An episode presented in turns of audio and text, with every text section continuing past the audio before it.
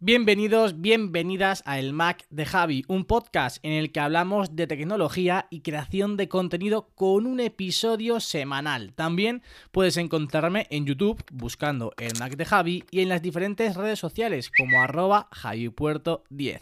Y ahora sí, comenzamos.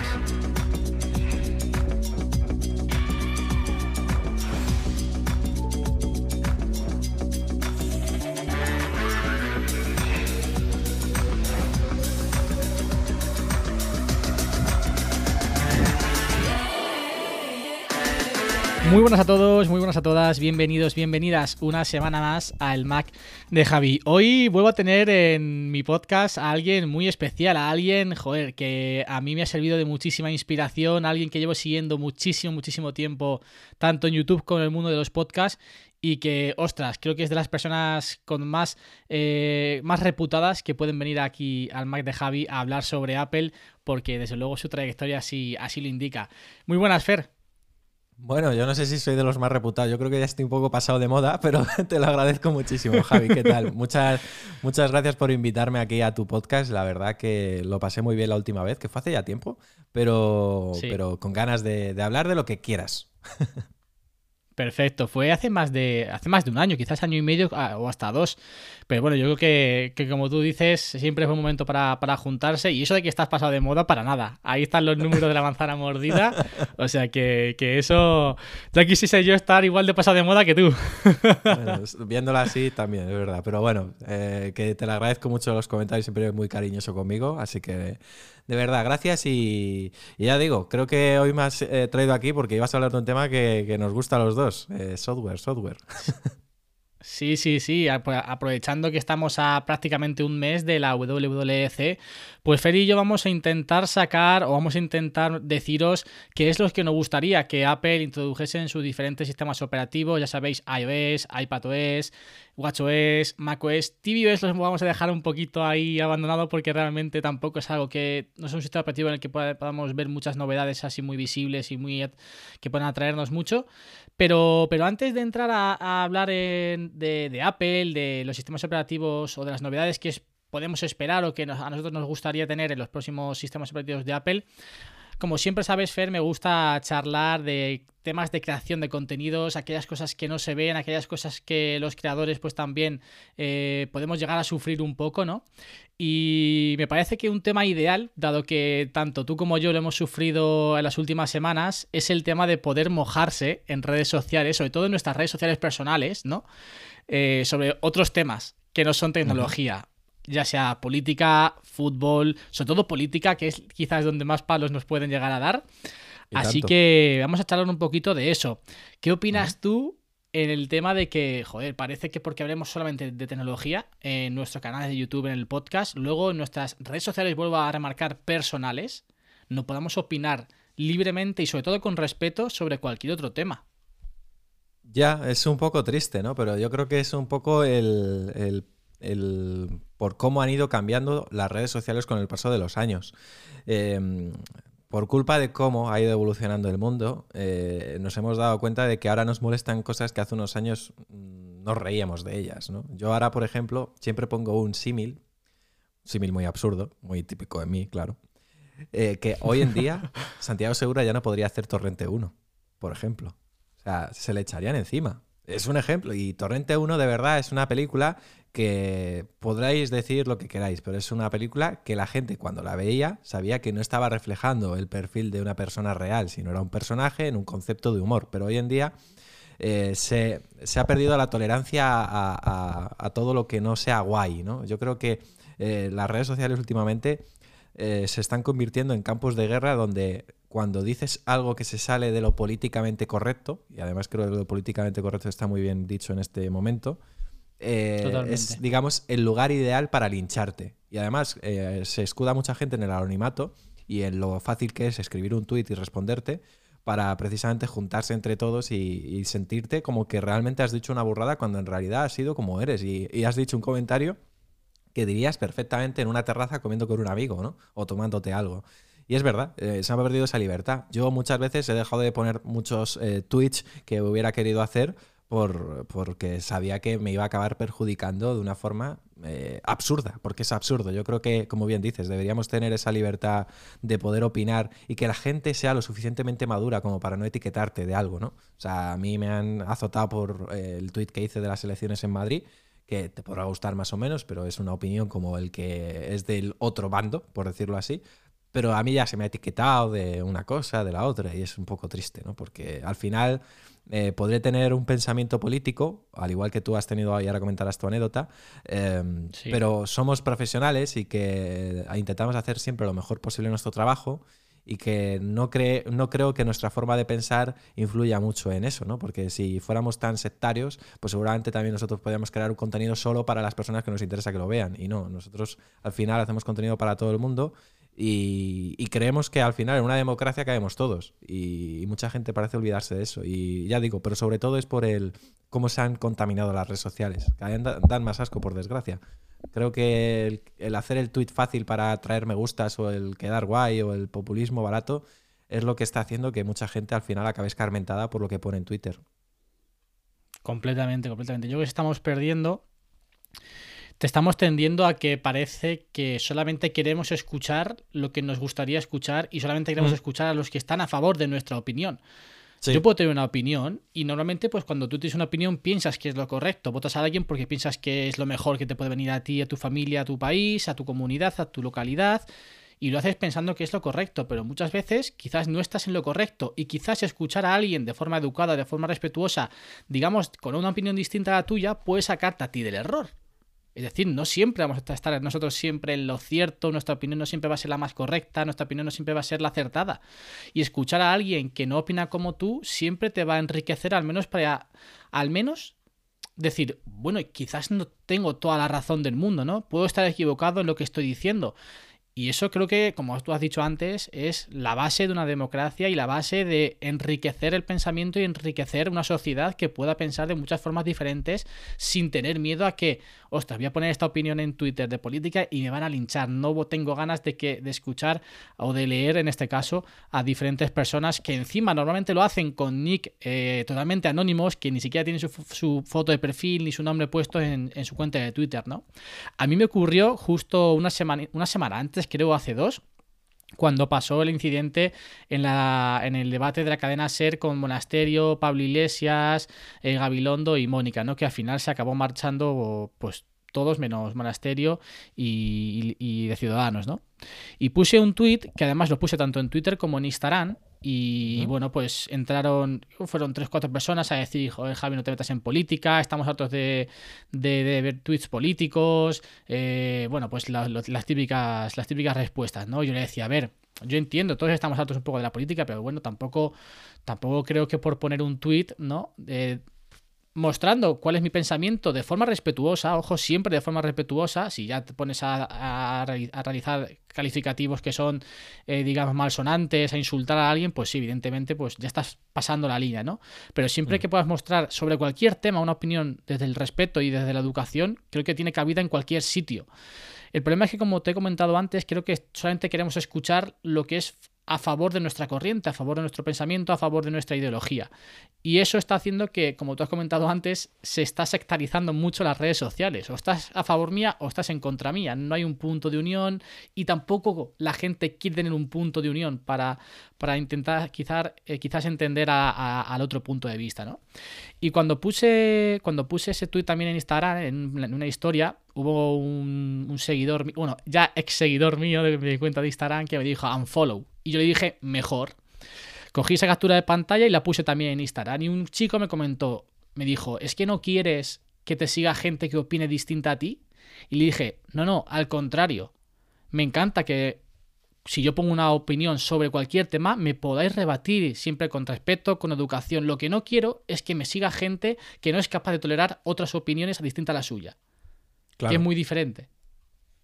Exactamente. Fíjate que además, en mi caso, mucha gente que, me, escribió en respuesta a ese tuit es la misma gente que criticaba a la clase política que en teoría es fascista y cosas así, ¿no? O sea, no sé si es la mejor forma de defender el lado opuesto de, la película, eh, intentando hacer ver que yo no tengo derecho a opinar o, que mi visión es la equivocada de la historia, ¿no? Yo creo que al final es lo que te digo. O sea, yo, en lo que a política mía se refiere, yo he votado a todos los colores, o sea, no me considero de una ideología concreta. Siempre he votado un poco en función de lo que, de lo que me ha interesado en ese momento, porque creía que era lo mejor para mí.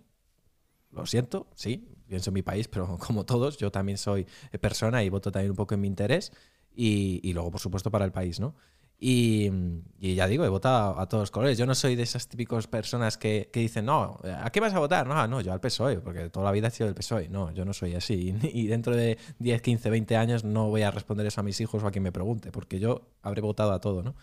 Lo que pasa es que, que es lo que dices, que al final em, tenemos muchísimos seguidores y al final pues ahí hay de todo. Y por desgracia, pues tenemos que aguantar muchas veces comentarios de gente que es muy intolerante. Y es una pena. A mí es una de las cosas que me sorprendió. Yo sabía que habré, a ver, con ese tweet iba a despertar seguramente alguna suspicacia de parte de alguien, pero ostras, me sorprendió porque perdí en torno a 200 seguidores en una noche, ¿eh? Y, es, ostras, ¿no? O sea, cómo están las cosas, ¿no? Ya creo que habría que suavizar un poquito todo, ¿no? Y sobre todo no criminalizar al que piense diferente a ti. Mm, más que nada porque es que no puedes comparar, las personas no son iguales. O sea, el que me está diciendo es que has votado eh, o estás a favor de eh, una persona que está en contra de, claro, en contra de algo que le interesa a esa persona, pero no es algo en contra que a lo mejor me interesa a mí. Es decir, ¿qué es lo que te digo? Exactamente, esa persona tendrá otras, eh, otros factores por los que le mueven otras fuerzas políticas y a mí me mueven otras porque yo tengo otra situación diferente a la de, ellos. Pero ni la suya es peor ni, ni, ni, menos importante que la mía. Yo respeto lo que él quiera pensar, ¿no? Y eso es el problema, que mucha gente no entiende esa forma de ver las cosas y entiende que no hay que eh, si, si, no eres de mi corriente, eh, ya una cruz, un follow, te dejo de seguir, te bloqueo y estás vetado, ¿no? Y a mí, ostras, había comentarios que intentaban dar un argumento y yo, bueno, perfecto, vale, genial. Y otros que es que fueron muy heavies, ¿no? Y dices tú, pero es que al final, claro, se te quitan las ganas de, comentar eh, absolutamente nada, porque no tiene, te sientes cohibido, coartado y hoy en día, claro, dices tú, claro, es que a lo mejor hago un tuit porque darme a gusto un día y al final te sale peor porque te acaba perjudicando profesionalmente. Es una pena, pero ya digo, yo creo que viene todo de una corriente en la que se han contaminado mucho las redes sociales y que por desgracia creo que, va a ir en aumento. O sea, por desgracia yo creo que esto es algo que se va a quedar y, vamos a tener que aprender a vivir con ello porque se está persiguiendo mucho a la gente que, que opina diferente, por desgracia. Tal cual, tal cual. Yo estoy, estoy muy de acuerdo con lo que dices. Me recuerda mucho también a una situación, trasladándolo al símil del fútbol, con, con, Gerard Piqué. Yo soy muy fan de Gerard Piqué. Y, mm. Gerard Piqué siempre defendía el hecho de decir, vale, yo soy futbolista, tengo una vida mediática, ¿no? Pero también tengo mi opinión. Y me encanta esa gente que, bueno, pues se sale de su profesión y da una opinión como podría dar otra persona cualquiera. Que se moje en temas que él pues considera que tiene que mojarse, pero siempre desde el respeto y desde la educación, ¿no? Y lo que tú has comentado antes es que también va mucho ligado al tema del fútbol, ¿no? Y de la política. A día de hoy, mm, la gente es de partidos políticos. Es del PP, de, de Vox, ex de PSOE, es de Podemos. No, yo voto a alguien. Hoy voto a este, mañana puedo votar a otro si eres de un partido político, lo que estás haciendo es realmente darle el voto y que hagan con tu voto lo que quieran siempre. El voto es la forma de cambiar las cosas. Por mucho que tú hayas votado toda tu vida a un partido político, si ese partido político no está haciendo bien las cosas, tienes tu completo derecho y obligación también, casi te diría, de cambiar tu voto. No eres, o sea, una sociedad no se puede ser de un partido político. Votas a un partido político, pero puedes cambiar tu voto al año siguiente, a los dos años, a los cuatro años. Yo al menos y esa forma se está sectarizando. Yo tengo que decir que he votado ahora lo contrario a lo que voté en las anteriores. Por eso digo que. Y no fueron hace tanto, ¿eh? Fueron hace dos años, ¿eh? O sea, para que os hagáis una idea de que no me he corrompido de la noche a la mañana, como pensarán algunos, ¿no? Eh, pero es que es así. Yo creo que es lo más inteligente. O sea, yo creo que al final pues me hubiera arrepentido. Si hubiera querido pensar como dices, me hubiera arrepentido, porque creo que los resultados han demostrado que efectivamente Madrid no quiere eso en este momento, ¿no? De todas formas, y por rematar este tema si quieres, o si no seguimos, me da igual. Em, tú fíjate, si fuéramos todos igual, o sea, estaríamos en guerra pero en guerra físicamente hablando, porque no tendríamos amigos que piensen diferente tampoco y estaríamos enfrentados. Yo, por ejemplo, fíjate, o sea, tengo amigos de todas las ideologías. Tengo amigos hasta independentistas que, oye, yo respeto, por supuesto, son sus creencias, etcétera. Y genial, mira, un grandísimo amigo mío, de los mejores que tengo aquí en internet, es Víctor Correal, ¿no? Que se declara abiertamente independentista. ¿Y qué? Podemos pensar diferente, pero somos súper amigos, ¿no? Y, es por poneros un ejemplo. Yo creo que al final hay que cambiar un poco el chip, ¿no? Porque a mí, eh, ya te digo, me han etiquetado de algo y como me etiquetan de ese algo, mm, me, me tratan como si yo estuviera en contra de todo eso, ¿no? De, de ellos. Como si dijeran, ah, has votado contra mí, fatal, ya, Sí, una sí, cruz, sí. ¿no? Yo no he votado contra nadie.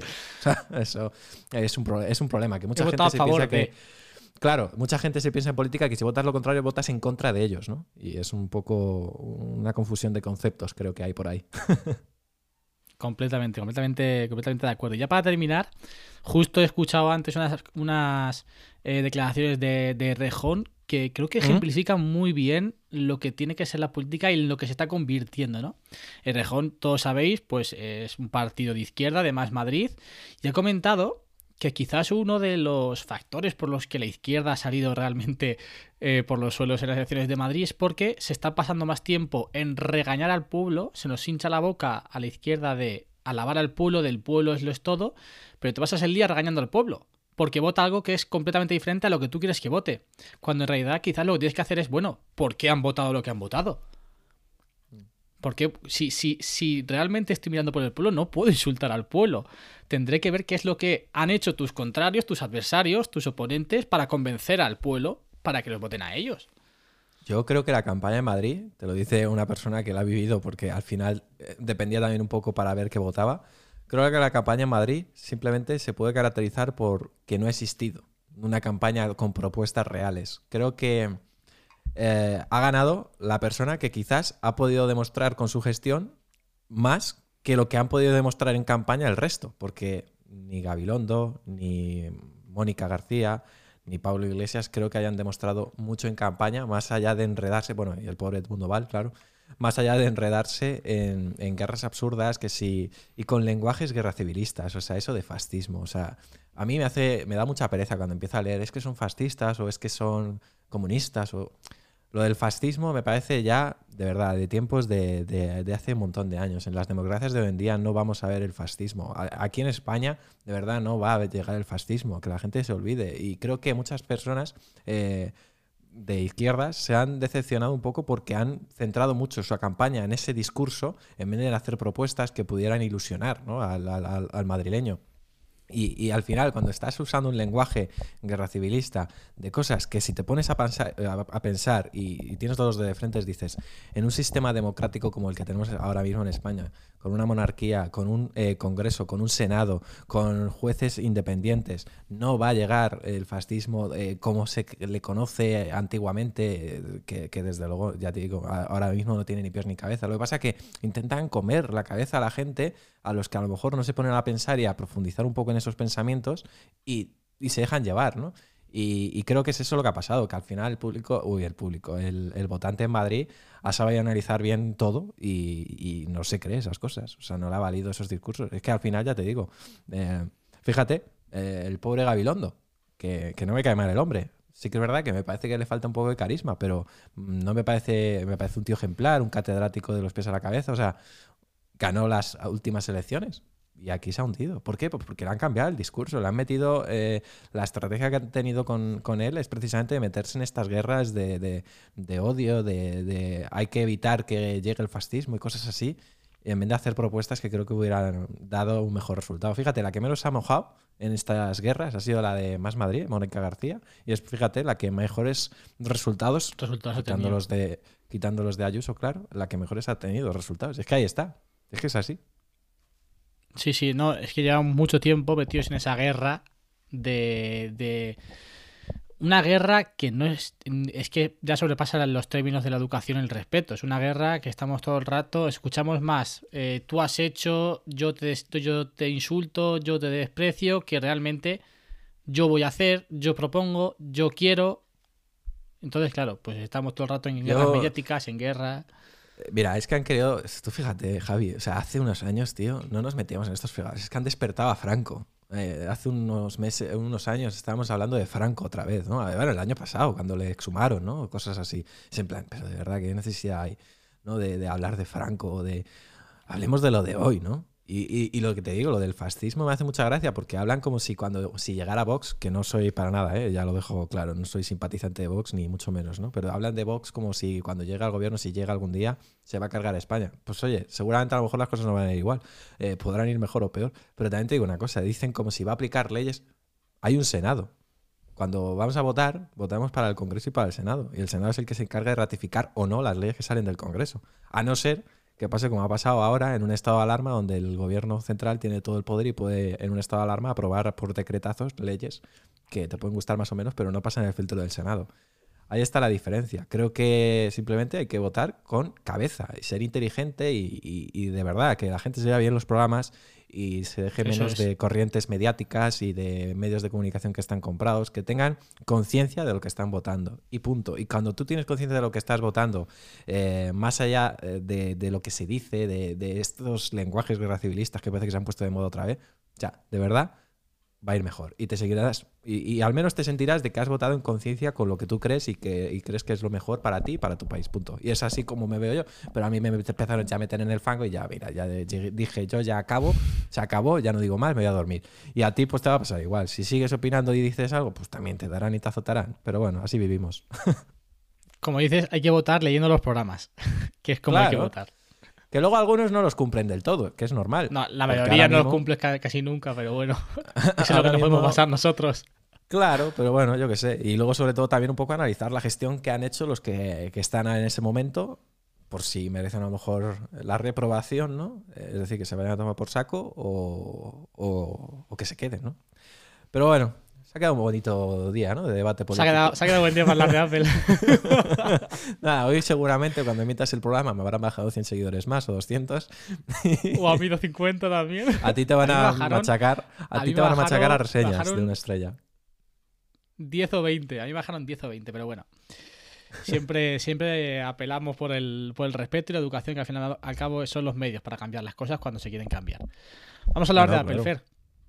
Venga, cuando quieras. Ya sabéis, vamos a charlar un ratito sobre, bueno, pues novedades que queremos ver en los diferentes sistemas operativos. Si te parece, vamos a empezar, vamos a dejarlo gordo para el final. Vamos a dejar los dos sistemas operativos que quizás más puede, puede interesar a la gente para el final, como son iOS y iPadOS. Y si te parece, comenzamos con macOS. Yo creo que quizás el que, el que a mí al menos más difícil se me ha resultado sacar cosas que realmente me puedan atraer mucho de macOS. Bueno, es que si te das cuenta, macOS es un sistema operativo que, mm, que ya en sí hemos visto un gran cambio con Big Sur, sobre todo a nivel estético, ¿no? Le ha metido un buen lado de cara. Y es verdad que el Mac quizás no tiene un margen de crecimiento tan amplio como pueda tener iPad, que ahora hablaremos, ¿no? O, el iPhone, que siempre año a año puede meter cosas nuevas, ¿no? El Mac, yo por ejemplo, eh, tengo aquí apuntadas eh, dos funcionalidades que yo creo que no vendrían mal. Una es una pijada tremenda, porque ya la tenemos con apps de terceros, ¿no? que es el poder el que Mac, eh, Apple, incluya un optimizador del sistema tipo clima y Mac. Que para la gente que a lo mejor no sea tan entendida, pues a lo mejor con una aplicación que te crea, pues, eh, digamos, unos, una serie de limpieza del sistema o que te, o que te hace unos ajustes, pues, por ejemplo, eh, Clima y Mac, una de las cosas que tiene, os lo digo, son la, los scripts de mantenimiento, ¿no? Pues que a lo mejor con un botón pues se hagan scripts de mantenimiento, ¿no? Pues para mejorar el rendimiento del spotlight, cosas así, ¿no? En fin, es una pijada que no creo que llegue, por supuesto, pero bueno, por pedir, puestos a pedir, pues hay que dar una. Sería muy interesante eso, sí. Sí, sí, porque además ayudaría, a muchas personas que, bueno, como tú has dicho, no tienen quizás tantos conocimientos como para meterse o no quieren pagar tampoco por aplicaciones como CleanMac, que bajo mi punto de vista en este aspecto, y creo que estás conmigo, es la mejor que podemos obtener para macOS. Sí. Hablé de ella pues hace poco, además. Y la verdad que muy, muy contento porque yo la uso desde hace muchísimo, muchísimo tiempo. Hay gente que cuando hice el vídeo el otro día y el tweet me dijo que había gente que le había estropeado el Mac. No sé, me extraña mucho. Yo creo que ese Mac tampoco debía ir muy bien antes de usar Clima y Mac. No, porque, no porque Clima y Mac es una maravilla. Sí, la verdad que a mí me ha ido siempre bastante bien. Y otra cosa que metería macOS, que es la segunda, es la de poder anclar widgets en la pantalla del escritorio. Ahora mismo los tenemos ahí apartaditos, ¿no? En una pestañita que si pulsamos donde la hora nos sale, pues a lo mejor yo que sé, que podamos tenerlos como en el iPad, ¿no? Fijados ahí ya siempre. O incluso que los podamos, yo que sé, poner, por ejemplo, poner el calendario a la izquierda, en una esquinita, no sé, cosas así, ¿no? Eh, creo que eso también eh, le daría mucha productividad a más de un usuario que a lo mejor usa habitualmente algún widget concreto. Pues fíjate, me viene genial para hilar con los míos porque yo es justo uno de los que he puesto. El hecho de poder ah. meter widgets en la pantalla, en el escritorio. Al estilo, mm. pues, iOS. Realmente sería muy. O incluso como iPadOS, que tengamos, digamos, como una especie de zona en la, en la pantalla, hacia la izquierda o hacia la derecha, en el que podamos incluir widgets para que estén siempre visibles, que no tengamos que irnos al centro de control para poder visualizarlos. Ese es uno que yo he incluido. Otro que me gustaría es que hubiese un modo oscuro negro de verdad, porque ahora mismo no es un negro real, no es como en el iPhone, que en el iPhone sí que es eh, mucho más negro, en, en, en macOS es como así un gris muy oscuro, pero no es negro negro. Y a mí me gustaría que fuese negro negro. Sí, este es como un gris oscuro, semitransparente también, sobre todo en las barras de arriba, ¿no? En el dock un poquito más oscuro, pero no llega a ser negro, efectivamente. Eso es una de las cosas que a mí me gustaría, el modo noche en negro. Y realmente rompiéndome la cabeza, no se acaba ninguna real más, pero sí que hay algo que, es verdad, sí que hay una, sí hay algo que, me gustaría que, ostras, y creo que ya es momento, ¿no? De ello. No creo que llegue, evidentemente, pero es el hecho de que puedan meter un Face ID en el Mac para poder desbloquear el, ordenador con Face ID y no con Touch ID. Creo que no llegará porque justo una de las novedades que han traído en los nuevos iMac es incluir en el teclado el Touch ID ojalá, igual esa funcionalidad se la han guardado para el iMac de 27 pulgadas o el iMac Pro, no sé cómo lo llamarán, pero yo no tengo muchas esperanzas puestas en eso. Hmm. Yo tampoco. Yo creo que con la llegada del Touch ID, ahora ya también a los de sobremesa, eh, creo que el futuro va por ahí. Perfecto. Bueno, esto en cuanto a macOS, como habéis visto, hemos pasado bastante rápido por, por este sistema operativo. Realmente es algo que funciona muy bien. Real, creo que Apple prima mucho más la estabilidad que da este sistema operativo, que es fantástico, antes que meter novedades más visuales que tampoco hay mucho de dónde rascar, seamos sinceros. Vamos con WatchOS. Eh, yo aquí tengo cosas muy interesantes, pero bueno, empieza tu Fer, a ver, que, a ver si coincidimos en alguna. Con WatchOS. Uf, eh, pues a ver, yo por pedir, ¿vale? Por pedir que es un sistema operativo que, oye, si no lo traen, pues no pasa nada, porque me gusta el watch ya tal como es, ¿no? Y es un reloj al fin y al cabo. Pero bueno, por pedir, pues a lo mejor un rediseño de la interfaz, que yo creo que, que pues oye, tampoco vendría mal, que llevamos con la misma interfaz desde la primera versión. Creo que a lo mejor, puesto, si Apple quiere incluir nuevas apps al, Apple Watch, pues una de las cosas que podría hacer es eh, hacer como una app de salud eh, aplicada al watch, que a lo mejor podríamos tener acceso a esas mediciones típicas que hace el watch, pues pueden ser los latidos, puede ser la actividad, o sea, todo junto, a lo mejor el sueño, en una única aplicación de salud dentro del watch. Luego creo que, hablando también de otras apps, hay una app, se llama eh, Watch en el, en el iPhone, que es para ver, eh, bueno, en el iPhone, que es aplicación para el watch, pero la descargas en el App Store del iPhone, que es para ver las baterías, el nivel de batería que te quedan en tus equipos. Y creo que a lo mejor una app independiente propia de la Apple, de la Apple, ay, de la Apple, propia de Apple, creo que, estaría muy bien. El hecho de poder mm, a lo mejor crear un atajo, ¿no? Una complicación eh, con el que pinchando puedas ver rápidamente la batería que le queda a tu iPhone, a tu iPad, a tu Mac, a tus AirPods, cosas así, ¿no? Y... digamos, como uno de los widgets que, tienen, que hay en iOS, que puedes tener la batería de todos. Eh, exactamente, algo así. Y ya está, y quizás luego ya algún soporte que nos dé pistas de funcionalidades eh, futuras para el watch, como lo del medidor de azúcar, etcétera, ¿no? Pero, pero ya está, ahí me quedo. Vale, vale, guay. Yo voy a también un poco por el tema de la salud y sobre todo por el tema del ejercicio. Primero, me gustaría que hubiese una renovación grande de esferas, que en el último WatchOS realmente se introdujeron muy pocas. Sí que con, con WatchOS, bueno, es que me pierdo con los números ya de WatchOS, pero con el Apple Watch Series 5 sí que hubo una renovación grande de esferas, introdujeron bastantes y muy, muy chulas. Creo que este año ya toca para darle un lavado de cara. También me gustaría que tuviésemos muchas más opciones para personalizar las compilaciones. Eh, o complicaciones, mejor dicho. Es decir, el color, eh, que tengamos de la misma aplicación diferentes opciones a la hora de mostrar el contenido o diferentes contenidos de cada una de las aplicaciones, o por ejemplo del tiempo, la temperatura, bueno, que tengamos más, más variedad estética, ¿no? Para darle, pues quizás un poquito más a la gente la posibilidad de personalizar la estética de su reloj. Y ahora sí me meto, bueno, miento, sigo en esferas, programación de esferas, que es algo que podemos hacer desde el iPhone con las automatizaciones, pero que nativamente o desde, digamos, desde una aplicación o desde la aplicación de teléfono no podemos hacer, mejor dicho, desde la aplicación de reloj. Es decir, yo, por ejemplo, los viernes y sábados, como normalmente, pues a las 9 o así, eh, sales a cenar o sales a tomarte algo a alguna terraza, pues tengo activado que se ponga una, una, esfera que es así, pues simula a un reloj más tradicional, ¿no? Para ir un poquito más elegante. O por ejemplo, eh, cuando son las 9 de la noche, 10 de la noche, a mí se me pone la esfera de que solamente me muestra la hora, sin ningún tipo de información más para que no eh, tenga, pues para no distraerme a la, a la hora de dormir, ¿no?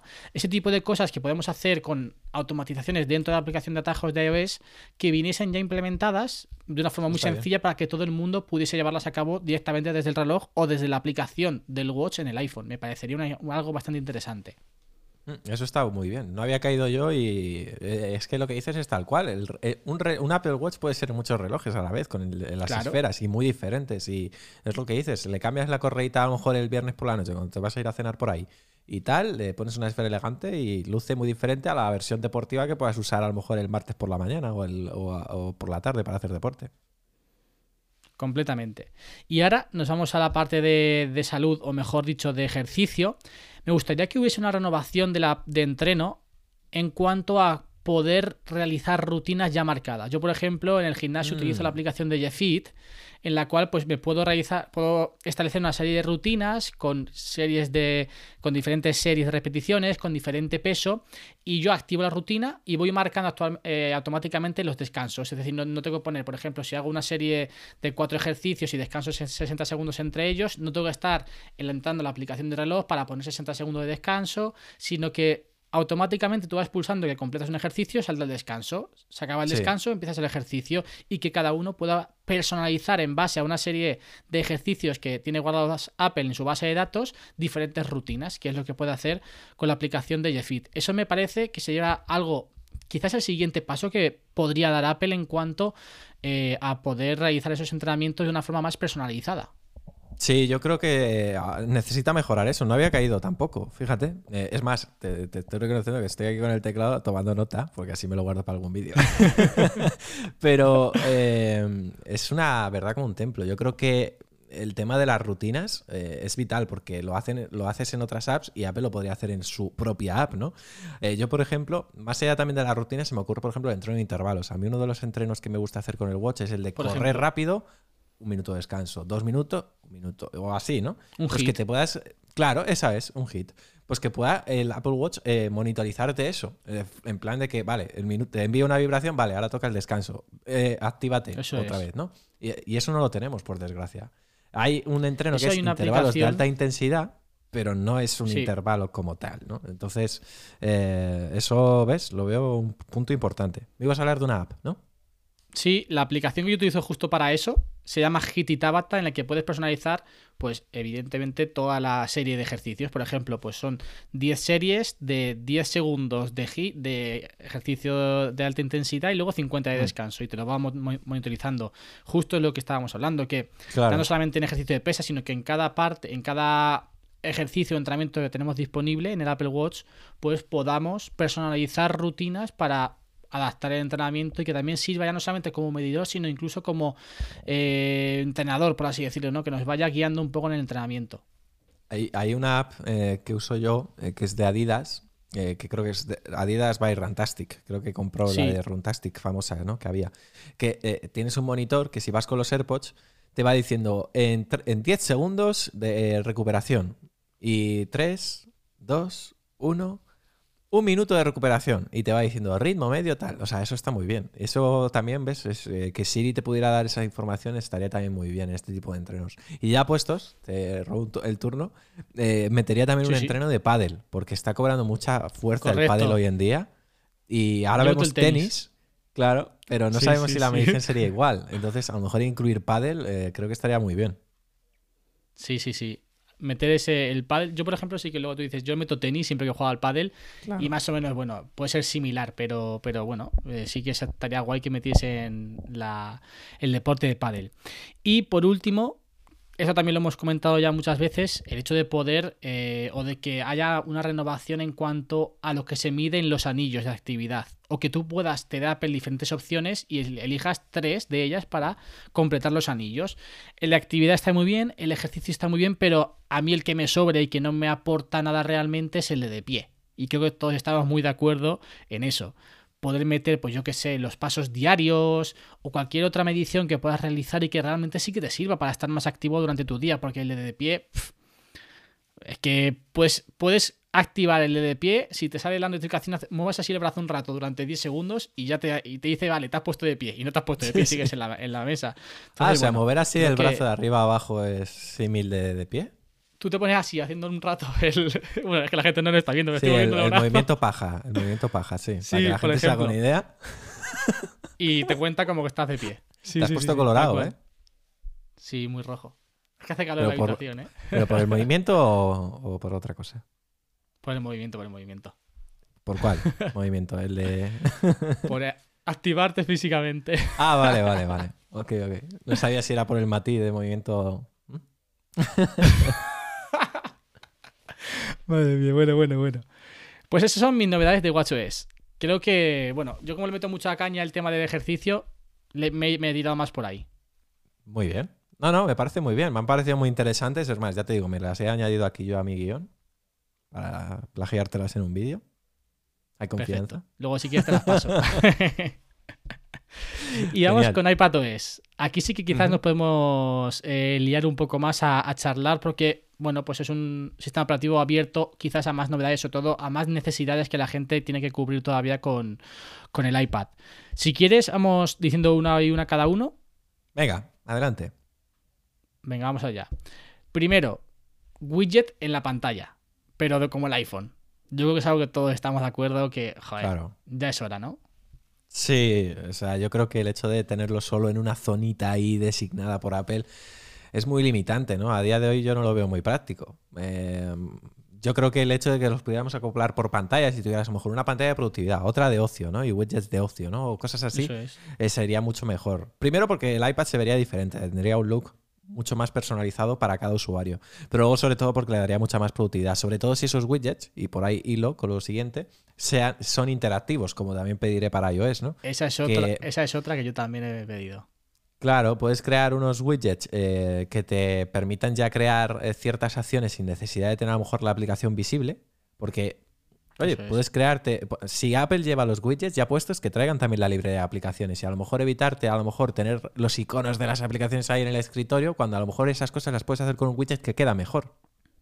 Sí, sí. Y que además tiene mucho más sentido, los widgets tienen más sentido en un iPad que en un iPhone, porque al fin y al cabo la pantalla del iPad es mucho más grande. Sí. Y lo que decías de widgets interactivos, un ejemplo de ello, la aplicación de Todoist, que al fin y al cabo tú entras en Todoist para normalmente clicar que ya has hecho una tarea en el widget del iPhone tienes que entrar, o sea, tienes el widget, pero lo único que te sirve es para ver la, tarea que está ahí. Tienes que entrar en la aplicación para poder marcarla como realizada la tarea. Pues lo mismo que en el iPad tengamos una aplicación, tengamos ese tipo de widget interactivos que no solamente podamos visualizar ese contenido de una forma más visual y ocupar ese espacio, sino que también podamos interactuar con ellos. Eso es. Sí, me parece vital. Venga, dale a otra. Ah, vale, que como te he robado el turno con lo de los vídeos interactivos, ya no sabía. Vale, vale.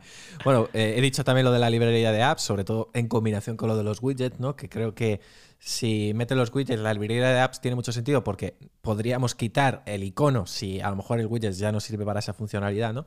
Pero luego otra eh, que, que, metería a Javi es la de eh, tener una interfaz adaptada a los monitores externos. Creo que esto lo comentamos en el podcast premium de la manzana mordida y Fabián tenía toda la razón. Eh, hoy en día, cuando conectamos, y ahora con más sentido con los nuevos puertos Thunderbolt en los iPad Pro, un iPad Pro, por ejemplo, a un monitor eh, externo, vemos como eh, en todos los setups que veas en internet, notarás que en ese monitor hay franjas negras en los laterales o arriba o abajo, un poco en función de las proporciones o dimensiones de ese monitor, ¿no? Y esto es una pena porque creo que es una oportunidad desperdiciada. Yo creo que Apple debería plantearse que cuando el iPad detecta que se conecta a un monitor externo, expulse a ese monitor una interfaz diferente. Eh, que se adapte a algo, no digo igual, pero un poco para que os hagáis una idea de lo que hace Samsung con el sistema DeX, ¿no? que te crea como una interfaz de ordenador un poco adaptada ¿no? para que puedas interactuar mejor. Yo creo que Apple debería replantearse algo, al menos que eh, hagan una interfaz que se adapte a ese monitor y a lo mejor cambie el icono de los, eh, del escritorio para que no se vean franjas negras, pero sobre todo esto bailado también a que podamos trabajar como pantalla independiente. Porque a día de hoy el iPad es. un, eh, cuando lo conectas a un monitor es un reflejo de lo que hay en el iPad, no es un monitor externo con el que puedas hacer. Una duplicación de pantalla. Claro, es una duplicación, no puedes hacer cosas alternativas como si fuera una pantalla extra. Y esto creo que es otra de las cosas que le pediría a iPadOS. Yo creo que fíjate, esa sí que va a llegar en, en, en iPadOS 15. Primero porque el puerto Thunderbolt de los nuevos iPad, bueno, ya es un puerto Thunderbolt, Mm, tiene la tecnología Thunderbolt, el puerto USB-C, y porque además creo que nos dieron una pista en el evento de Apple. Yo lo comenté, se lo comenté a Álvaro y se lo comenté también en, en el podcast posterior de, la keynote. Cuando salió la chica que salió en el, en el, en el spot utilizando el iPad, estaba utilizando LumaFusion y en la pantalla del iPad tenía el explorador con los clips que podía introducir al explorador, pero en la pantalla externa que tenía conectada al iPad tenía solamente el vídeo. O sea, ya no era una, duplicación de pantalla, era utilizar el iPad como una, o sea, la, la, pantalla como una pantalla independiente, no como una duplicación. Quiero que ahí nos metieron una pista de lo que podemos llegar a ver en, en la WWDC y es que realmente es el, o sea, es que si no lo hacen va a ser una decepción muy grande porque... Oportunidad perdida. Claro, claro, y porque es que ya es algo que estamos pidiendo muchísimos. Yo creo que Apple es una empresa que siempre va dejando a los usuarios con ganitas de más, con un poquito más. Creo que realmente los widgets en el iPad no lo metieron para meterlo como novedad ahora, en el próximo sistema operativo, para que no meter, para no meter todo de golpe y dijeron, venga, este año tenéis los widgets en el iPhone, esa es la novedad, nos ahorramos una esta sorpresa para meter el próximo año los widgets ahora en el iPad. Mm. Yo creo que estoy convencido de que eso va a llegar en el próximo iPadOS. Las pantallas externas como independientes, no como duplicadas. Mm. Vital, además. Otra cosa que yo también tengo, tengo eh, apuntada para la pantalla es que podamos ya no solamente meter widget, ya no solamente meter aplicaciones, sino también poder meter incluso carpetas o archivos. Es decir, que la pantalla del iPad ya no sea una pantalla, sino que sea como un escritorio del Mac. El concepto de escritorio en el que puedes incluir widget, aplicaciones, archivos y carpetas, creo que sería muy interesante y también el hecho de poder dejar espacios en blanco, es decir, que no nos obligue a rellenar un espacio obligatoriamente de arriba hacia abajo mm. el, el iPad. Mira, a eso te voy a sumar otra mejora eh, que, le añadiría. No me parece mal eso que dices, el tener acceso rápido a ciertas cosas que puedas tener. Sí que es verdad que eso se acerca mucho a macOS, ¿no? Eso ya no sé si a sí. Craig Federici, Phil Schiller, eh, Cook y compañía les hará mucha gracia. Pero yo, eh, una de las apps que más uso en el, iPad, en el Mac es Magnet. Magnet, para quien no lo sepa, es una aplicación que eh, te ajusta, eh, cuando arrastras a ciertas esquinas una aplicación, te la ajusta, pues por ejemplo, para que puedas ver de, en una pantalla cuatro ventanas, tres ventanas, dos ventanas, lo que tú creas, ¿no? Ahora mismo la multitarea del iPad eh, se, divide cuando realmente queremos trabajar con dos aplicaciones al mismo tiempo en eso, en dos apps, en modo split view, ¿no? Eso es. Pues yo creo que Apple lo que debería dar es también la posibilidad de poder trabajar con más ventanas, a lo mejor con cuatro ventanas, aprovechando las pantallas tan grandes que tenemos, que podemos configurar hasta cuatro ventanas, no necesariamente las cuatro. Pues por ejemplo, una y dos partidas, una arriba de trabajo, o como sea, ¿no? Sí. Em, creo que el poder trabajar con más aplicaciones de forma simultánea, o al menos tener a la vista más de dos aplicaciones de forma simultánea, creo que es vital, porque es una de las ventajas que tenemos en, en Mac OS y por la que mucha gente sigue prefiriendo el Mac, porque dos aplicaciones de forma simultánea le siguen pareciendo insuficientes. Imagínate, por ejemplo, yo que sé, estás grabando un podcast, pues la aplicación de grabar el podcast ya te consume un espacio. Claro, si tienes la de notas, ya te consume otro. Vale, y si te quieres poner Safari para ir consultando mientras también otras cosas, no puedes ya. Tendrías que irte a la multitarea. Es, es, un engorro. En cambio, yo ahora, mira, estoy grabando contigo y tengo Skype, tengo Twitter, tengo VR con mis notas y tengo tres aplicaciones y podría, podría tener más si quiero, ¿no? Podría abrirme Telegram, pero no lo abro. Pero esto yo creo que al usuario del iPad le, le gustaría. Completamente, completamente. Y sobre todo también para para ser capaces de aprovechar la pantalla 12,9 del, del iPad Pro, la pantalla más grande del iPad, ¿no? Al fin y al cabo, Claro. volvemos quizás un poco a lo que siempre decimos del iPad. Tenemos un hardware muy, muy, muy bueno, pero quizás poco aprovechado de momento. Nada, ahora, ahora, por desgracia muy poco aprovechado. Yo creo que el otro día leí eh, en una web americana, bueno, era un, no sé de dónde era, creo que americana, decía el titular que el iPad Pro 2021 es el- la mejor tablet de 2024. Porque es un iPad Sí, sí. que está muy adelantada a su tiempo eh, a nivel de rendimiento. Ahora mismo no vas a poder sacar todo el partido a la potencia que tiene por eso, ¿no? Porque a nivel de software eh, está limitado. Le ha pasado un poco como le pasaba en su día. O sea, si te fijas, antes de llegar a iPadOS, Mm. decíamos que el iPad tenía una potencia y, y- y una estructura totalmente desaprovechada, porque al final era un iPhone con pantalla grande, pero no podías hacer nada que no pudieras hacer en un iPhone. Luego iPadOS llegó y cambió un poco las cosas, pero ha llegado a un punto en el que es un poco ah, parecido, ¿no? Ahora tenemos mucha más potencia que en un iPhone, ¿no? Pero eh, realmente ahora mismo tampoco te creas que, que podemos hacer mucho más. Eh, podemos hacer más, pero creo que ahora iPadOS todavía ahora se ha quedado un poco corto. Yo creo que iPadOS tiene que ir a más para poder aprovechar todo ese rendimiento. Sí, yo creo que este, esta WWDC va a ser una de las. El iPadOS va a ser uno de los puntos de los que más va a hablar. Porque si nos damos cuenta, realmente el pasado año iPadOS fue una ligera renovación del primer iPadOS. Y creo que le toca ya, porque en, iOS tampoco creo que vaya- a ser un cambio demasiado sustancial como para llamar tanto la atención. Yo creo que este año las novedades más atractivas las vamos a ver en este sistema operativo. Mm. Otra novedad que la tenía esta apuntada, te la voy a robar, ya que tú me has robado dos, yo te robo una ahora, que es la, de, la, la multicuenta. Yo la tenía apuntada como extra porque a mí sinceramente tampoco es algo que me llame la atención porque al fin y al cabo el iPad lo utilizo yo y ya está, en mi iPad. Claro. Pero, oye, por ejemplo, hace poco me preguntó un, un amigo mío, me dijo, oye Javi, ¿en el iPad no hay la posibilidad de tener una cuenta para mí y otra para mi mujer? Dije, no. Es algo que muchos están pidiendo desde, hace- desde hace mucho tiempo y que yo creo que ya debería llegar. Yo creo que sí. Eh, al final es lo que dices tú. Muchos de nosotros a lo mejor no compartimos el iPad con nadie, pero hay mucha gente que a lo mejor se compra el iPad baratito y lo comparte con su hijo o con su hermana o con quien sea, ¿no? Y creo que, mm, que estaría bien, sobre todo para no entremezclar un poco aplicaciones, juegos de un usuario y otro. Y al final yo creo que, que no tiene que ser muy complicado porque eh, iPadOS eh, creo que tienen ya un sistema incluso personalizado para estudiantes, etcétera, y, y simplemente sería aplicarle una de las cosas que ya aplica para esa versión, que ya te limita ciertas funcionalidades y cosas y te lo adapta un poco a, ese sector. Un poco, a ver, entiendo que es un poco diferente el mecanismo, pero quiero decir que si ya hace un software muy concreto, con una serie de permisos y- y demás, el poder ampliar un poco esas posibilidades y hacer también usuarios que podamos incluso crear restricciones para ciertos usuarios, pues, por ejemplo, si queremos crear un, Sí. un usuario para personas pe- eh, para niños pequeños, pues que ese niño pequeño no tenga acceso a ciertas apps o juegos en la App Store. No sé. Creo que, que estaría bien, está muy bien pensado.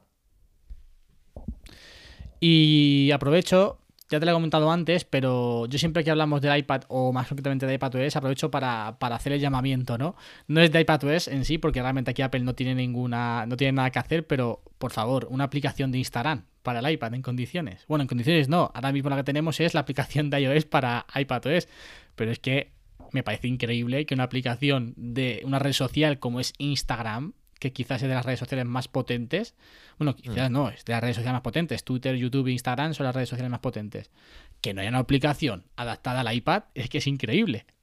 Sí, sí, sí, efe- efectivamente. Yo creo que el iPad eh, es una de las eh, eh, de los dispositivos que ahora mismo eh, muchos usuarios eh, eh, nos siguen sin entender el por qué no tiene una app de Instagram, ¿no? A día de hoy, en 2021, ¿no? Que me dices nada más salir, eh, y, pues vale. O es que es una aplicación un poco desconocida, pero es que creo que hasta TikTok, que ha llegado hace cuatro días, como que, que dice, tiene versión de iPad.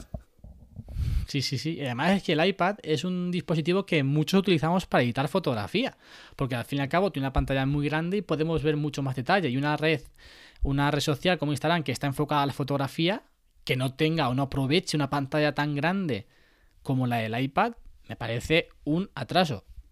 Sí, sí, total, total. Y el problema es que como tampoco tiene competencia, pues bueno, no la hago, sí, total. No, no voy a perder a nadie. No hay nadie bueno que, lo, que lo vaya a hacer por mí. Claro, pues eso es buena competencia porque al final hace que te pongas las pilas, ¿no? Estamos viendo como a nivel de smartphone, a nivel de todo, a nivel de ordenadores, eh, Apple está dando ahí un gran salto, pero, pero es verdad que a nivel de tablets, el iPad, es que, es que son diferentes. O sea, es que el iPad, vale que es, una tablet, pero no es una tablet, ¿no? O sea, es como una gama alternativa, ¿no? Completamente. Lo decía Fabián en el último podcast premium que el iPad no es una tablet, es el iPad. Y luego están las tablets. Claro, eso es. Así es, así es. ¿Y tienes alguna cosita más para, para iPadOS? No, para iPad no. Tengo algunas para iOS, pero para iPad yo creo que si Apple coge algunas de las que hemos dicho, ya me daría con un canto los dientes. Sí, estaremos contentos, estaremos contentos. Bueno, pues vamos a hablar de, de, iOS. Quizás el foco por el que mucha gente pueda tener más interés en la WWDC, ¿no? Al fin y al cabo es el sistema operativo de los iPhone, el que más gente utiliza habitualmente. Así que vamos con ello. Ahora empiezas tú. Venga, pues vamos con ello. Eh, ya lo he dicho antes, eh, así que no me paro mucho en esta, la de los widgets eh, interactivos, ¿no? que creo que es el siguiente paso después de su llegada en iOS 14. Otra es em, un rediseño de algunas apps. Creo que hay algunas aplicaciones que deberían tener un rediseño porque ya se echan falta desde hace tiempo. Voy a decir dos. Luego, si quieres añadir tú alguna, adelante. son una, una es calendario. Creo que necesita ya un, un nuevo look con funcionalidades nuevas que, vemos ya en otras alternativas como Fantástica, etcétera, ¿no? Y luego la de mail. La de mail me parece que también se ha quedado muy atrás ya hoy en día. Hay alternativas mucho más potentes que hacen que ya es que cualquier usuario con dos dedos de frente mm, decida usar otras alternativas a la mínima que las conoce. Así que yo aquí lo digo por si hay algún usuario que te escucha. Spark es la que utilizo. Oh, que te escucha, que quiera descubrir una de mail. Sé que te escucha, pero que termino la frase, que quiera descubrir apps de mail. Spark para mí es la mejor hoy en día. No, no, completamente. Yo antes era usuario de mail y acabé pasándome a Spark igual. Es que no tiene, no, no hay comparación. Realmente es que no hay comparación entre una aplicación y otra. Y bajo mi punto de vista han dejado pasar una oportunidad tremenda que muchos utilizábamos mail porque, bueno, pues ya estaba instalada en el, en el iPhone, está bien, pero claro, han mm. ido pasando por la derecha y por la izquierda aplicaciones de correo con muchísimas funcionalidades que ofrecen facilidades tremendas, que además son muy bonitas estéticamente, porque esa es otra. Mail lleva igual desde el principio, no ha cambiado prácticamente nada y se ha quedado no, no obsoleta, no, muy, muy obsoleta. Así que desde luego Mail por descontado que, bajo mi punto de vista también debería tener un cambio bastante grande.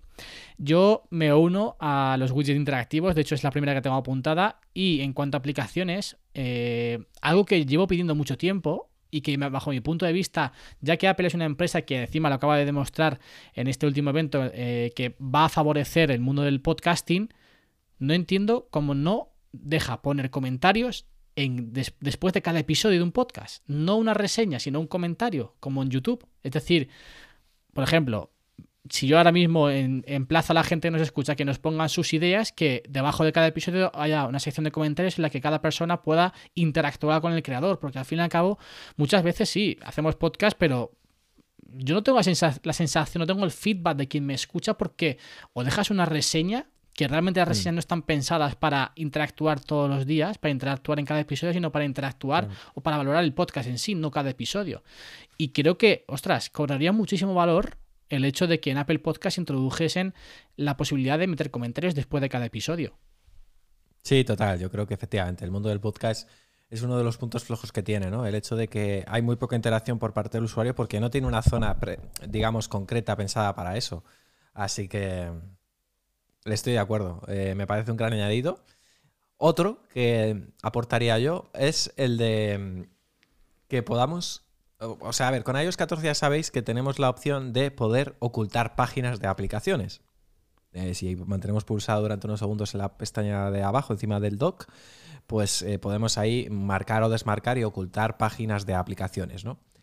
Pues creo que esto podría mejorarlo un poquito más, incluso si cabe. Pues, por ejemplo, que podamos mover las páginas, es decir, que por ejemplo la segunda se ponga delante o, de la, o, la segunda a la tercera, es decir, que podamos mover las páginas rápidamente y no tengamos que ir con el selector de apps eh, pinchando, y pinchando en todas y luego moverlas nosotros, ¿no? Y luego también la posibilidad de eliminarlas. O sea, yo una cosa que he hecho mucho en falta, sobre todo cuando hago limpieza de equipos, es el hecho de poder borrar todas las aplicaciones de golpe. Pues si pudiéramos borrar todas las aplicaciones de una página, de una atacada, eh, creo que estaría muy bien que nos dé la opción de o mandarlas a la librería o eliminarlas, igual que cuando lo hacemos de forma individual. Creo que este sistema podría mejorar yendo por ahí. Sí, incluso igual que ya nos deja mover aplicaciones de golpe, muchas aplicaciones de forma a la misma vez, cuando mantenemos pulsado y vamos pulsando aplicaciones se van uniendo como digamos a un grupo y las podemos mover eh, de forma conjunta, que no solamente podamos moverlas, sino también eliminarlas, como tú bien has, como tú bien has dicho. Yo vuelvo, voy ahora a la aplicación de música y yo copiaría una función que tiene Spotify y que a mí me resulta bastante útil. En Spotify, cuando estamos reproduciendo una canción en el Mac, si nos vamos al iPhone, nos sale que se está reproduciendo esa canción en el Mac y que esto lo podamos hacer también con Apple Music, dado que ya no podemos utilizar diferentes dispositivos de forma continua. Quiero decir, pues si yo estoy reproduciendo en mi habitación con el iPad eh, una canción y que está sonando en el HomePod, si yo me voy o estoy reproduciendo una lista de reproducción, por ejemplo, si yo me voy a la ducha y quiero poner esa música en el altavoz desde el iPhone, que yo pueda coger la misma música que está sonando en el iPad en ese momento y trasladarla mm. con el iPhone al altavoz. Es decir, esa mm. reproducción continua que tenemos en Spotify. Entiendo, sí. Sí, estaría bien. Oye, no me parece una mala opción, sobre todo para los que os vais moviendo mucho para, con el tema de la reproducción de contenidos, un poco como lo que hacemos mm, con Continuity, ¿no? Con algunas apps, ¿no? Que podemos eh, tener la aplicación abierta en una app y con un clic en el Mac podemos seguir reproduciendo el contenido desde donde estábamos, ¿no? Sí, estaría bien. Correcto. Yo, em, con esta es mi última sugerencia, no tengo apuntada más, eh, es el poder externalizar la app de contraseñas que tenemos en los ajustes del iPhone. Creo que es una aplicación lo suficientemente, sería una aplicación lo suficientemente poderosa para hacer la app independiente y sobre todo más a la vista de, las, de los usuarios que a lo mejor eh, no están usando el iPhone como, como lo usamos nosotros, que profundizamos en cada ajuste y vemos dónde está cada cosa y tal. Y mucha gente deja de almacenar contraseñas y demás eh, simplemente porque no sabe que desde los ajustes del iPhone tenemos un gestor de contraseñas. Creo que si fuera una app independiente estaría mucho más a la vista de la gente, la gente se molestaría en ver que, eh, para qué sirve y, a lo mejor incluso se atrevería a controlarla, ¿no? Y creo que en la época de la privacidad en la que Apple está tan, tan empeñada precisamente en, que estemos seguros en todas nuestras redes, el tener una app de contraseñas externalizada de los ajustes podría estar bien. Igual que vemos, yo que sé, algunas aplicaciones que están en los ajustes y luego se externalizan, pues esta podría ser otra. Genial, genial. Yo cojo otra en sintonía con la que hemos comentado de WatchOS de poder personalizar entrenamientos. Al fin y al cabo, si queremos introducir entrenamientos, bajo mi punto de vista sería demasiado incómodo hacerlo desde el Apple Watch. Que esto lo, lo pudiéramos hacer desde el iPhone, desde la aplicación de actividad, que tuviésemos ahí pues la oportunidad de poder crear entrenamientos y de esa forma también cuando utilicemos el Apple Watch elegir ese entrenamiento para realizarlo. Eso uno, que al fin y al cabo es lo mismo que he dicho antes en WatchOS, pero hacerlo a través del iPhone. Y el último, algo que también llevamos tiempo pidiendo es que, ostras, ya que han dado la posibilidad dentro de la aplicación de fotos de eh, tener un editor básico, pero que, ostras, yo antes lo utilizaba y me parecía que cumple bastante con las pequeñas eh, demandas que podemos tener o que pueden tener los usuarios que no quieren tener una aplicación aparte. Pues que de la misma forma tengamos un modo pro en la aplicación de cámara. Un modo pro me refiero que no de inicio te tenga que, tengas que modificar tú en la ISO, la velocidad de obturación, bueno, que al fin y al cabo los parámetros profesionales de una cámara, pero que tú desde ajustes puedas, al igual que puedes activar la cuadrícula, pues activar un modo pro que te dé más información de la imagen y que tú puedas personalizarla. Mm. Sí, sí, sí, sí, totalmente. Me parece una de las mejoras más eh, necesarias. Hoy en día también, mira, eso no lo he puesto porque no lo uso mucho, pero, pero creo que si la tuviera, eh, lo usaría bastante. Un modo pro para la cámara.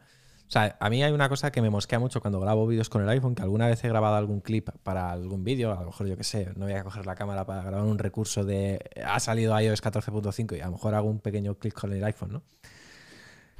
Y es poder retocar ciertas cosas que con el modo automático de la cámara de vídeo no, no puedes tocar. Por ejemplo, balance de blancos. A mí hay muchas veces que cuando mm. estoy grabando con focos me hace la escena naranja. Y es en plan, pero que no quiero naranja y no me sirve para nada la toma, tengo que irme fuera o a otro lugar porque se vuelve loco el balance de blancos. Y creo que si tuviéramos un ajuste que, por ejemplo, si fuera, fuera un modo pro, pues podríamos controlar el balance de blancos de la, de la película y creo que eso sería ideal. Así que espero que tomen nota de eso porque es muy necesario. Sí, además ya llevamos tiempo detrás de, detrás de ello. Ya llevamos muchas versiones pidiéndoselo Pero bueno, a ver si en esta, en esta cae por fin. ¿Sabes lo que pasa? Que claro, hay muy buenas. Apple al final tiene esa suerte, ¿no? De que tiene muy buenas alternativas en la App Store. Y al final entiendo que también en muchas ocasiones dice, mira, tampoco quiero jorobar a mis desarrolladores eh, canibalizando a lo mejor un mercado donde pueden tener mucho negocio, que es el mercado de, de las aplicaciones de fotografía, ¿no? Si Apple se mete ahí y hace un modo pro, ultra pro, o sea, si Apple quiere, eh, o sea, haría una aplicación con la que se carga la competencia. Y ese es el problema, que entiendo que hay muchos desarrolladores que viven de este tipo de apps y tampoco le interesa, porque también es una fuente de negocio, son aplicaciones eh, que luego sabes que pueden depender en el catálogo y, atraen también a mucha gente. Entonces, ah, es que está en un dilema, porque tú eres Apple y claro, ahora mismo en la App Store tienes la fuente de inspiración. Podrías hacer el iPhone con aplicaciones nativas que se cargan a mucha pues el negocio de muchos desarrolladores. Entonces es un dilema ahí, ¿eh? Eso es cierto, eso es cierto, sí. No he pensado yo, pero claro. Además, que Apple es, una empresa que, cuida mucho el tema de fotografía y que, bueno, pues a los desarrolladores también los trata de forma muy cuidadosa. Quizás es el motivo por el que no hemos visto rediseños o no hemos visto funcionalidades en ciertas aplicaciones para no, digamos, eh, canibalizar a otras y jorobar a sus desarrolladores. Por ejemplo, mira, vimos hace poco la renovación de la app de recordatorios y sigue estando por detrás de competencia. Pero es porque Apple y, Apple ya puestos podría haberse molestado y hacer una mucho más compleja. Pero entiendo que no le interesa tampoco. Interesa a lo mejor hacer algo suficientemente estándar para el público general y que el que quiera algo más profundo, pues ya vaya una pensada para eso de un desarrollador y, y, tal. Entiendo que lo hacen por eso. Por eso yo me extraña mucho que veamos, que estaría bien si lo incluyen, por supuesto, pero me extraña mucho que veamos un modo super pro. A lo mejor meten alguna funcionalidad y tal, pero a lo mejor no tan tan completa como las que puedas ver en el App Store por eso mismo, ¿no? Porque dicen, no queremos tampoco cargarnos el negocio de, muchos desarrolladores, porque es que aplicaciones de cámaras en la App Store hay infinidad, hay, una gran cantidad y de calidad tremenda. Claro, si Apple saca algo, se carga. Se carga el negocio de esa gente, pero no solo eso, y eh, también, el suyo también. Eh, pierden el incentivo de que otros desarrolladores, puedan, o sea, muchos desarrolladores no tendrían el incentivo de decir, voy a hacer una app de cámara. Porque diría, ¿para qué? Si, eh, si con la de Apple ya no me la compran a mí, claro, eso es. Completamente, completamente. Pues no lo he pensado y está. Tiene mucho sentido, la verdad. Y bueno, pues hasta aquí, hasta aquí las novedades. Iba a decir, dejarnos en comentarios, pero no pueden dejar comentarios. no, por no pueden dejar comentarios. Pero bueno, tenéis nuestras redes sociales que, oye, si queréis mencionarnos y, decirnos novedades que vosotros tengáis en mente y que pensáis que pueden ser interesantes, pues bienvenido sea. Fer, te dejo la responsabilidad de decir la recomendación del podcast de esta semana. Cualquier cosa que quieras recomendar, un libro, una serie, una película, o una cuenta de Twitter, una cuenta de Instagram, un canal de YouTube, lo que quieras. Algo que a ti te guste y que quieras que la gente lo pueda, lo pueda aprovechar también. ¿Qué día es hoy? Para la gente que escuche el podcast el día de salida? Estamos, estamos grabando 6 de mayo y esto se, se sale el día 9, el domingo 9 de mayo. Pues verá, eh, yo puestos, venga, eh, voy a haceros una recomendación por si no os habéis enterado y sois eh, perros viejos como yo. Bueno, perros viejos, entiéndase, ¿no? que soy muy joven, pero me entendéis, ¿no? El Javi es más joven. Que mm, mañana, mañana lunes a las 11 menos cuarto de la noche, en Antena 3, Los Hombres de Paco, el regreso. ¿eh? A mí es una serie oh. que os aconsejo que veáis, em, que bueno, a mí me ha dado mucho, muy buenos tiempos y se estrena mañana el regreso 10 años después y tengo muchísimas, muchísimas ganas. Ahora, ahora ya, si no os gusta Los Hombres de Paco, en Netflix estoy empezando a ver el, el Intocable, no, El Inocente, perdón, de Mario Casas. Brutal, brutal, muy buena ¿eh? la serie pues nos la apuntamos. Y también se tendrán que apuntar, ya lo comenté yo cuando comenzaste, pero hace un poco de spam del proyecto de Fórmula 1. Ah, bueno, pues sí, te lo agradezco. Mira, pues efectivamente, hace en febrero inicié un podcast de Fórmula 1, el Club de la Fórmula 1 se llama. Y la verdad que está yendo bastante bien. Eh, hay mucho apoyo, hay una comunidad de Telegram que, estamos creando entre todos los oyentes y, la verdad que está habiendo muy buen feedback, eh, mucha interacción, que es importante en, una comunidad de este tipo, en la que se sigue una competición como es la Fórmula 1. Además, fíjate, este fin de semana hemos tenido el Gran Premio de España. Así que ahí habremos comentado un poquito todo. Así que yo invito a si hay oyentes de tu podcast que les gusta la Fórmula 1, pues que sigan el podcast, el Club de la Fórmula 1 y también si se anima, pues a que se unan a la comunidad de Telegram, que así viven la temporada con mucha más em, interacción, ¿no? Pueden comentarla con más gente que les gusta lo mismo que a ellos. Eso es, tendréis todos los enlaces en la descripción de, este podcast. Pues nada, Fer, un placer, agradecerte muchísimo que hayas dedicado este tiempo de tu día a día para venir a grabar conmigo y esperemos que les guste este podcast a, los oyentes. Pues nada, Javi, la verdad, el placer ha sido mío. Te agradezco muchísimo la invitación. Ha sido un ratito muy agradable. Hemos hablado de, de Apple, que, nos encanta siempre. Y, nada, te deseo lo mejor y por supuesto a todos los oyentes que, sigan escuchándote y si quieren más contenidos de Apple, pues también ahí nos tienen en la manzana mordida. En la página web, en el podcast, en el canal de YouTube, en todos sitios todos lados. Estamos hasta. Vamos, iba a decir. No sé, no sé dónde, no estamos, hasta en la sopa, sí, porque ya. Tela. Sí, sí, sí, sí. Bueno, Fer, muchísimas gracias. Y también muchísimas gracias a ti que estás al otro lado escuchando y compartiendo este ratito de charla con nosotros. Nosotros nos escuchamos la semana que viene, como siempre, con más y mejor. Adiós.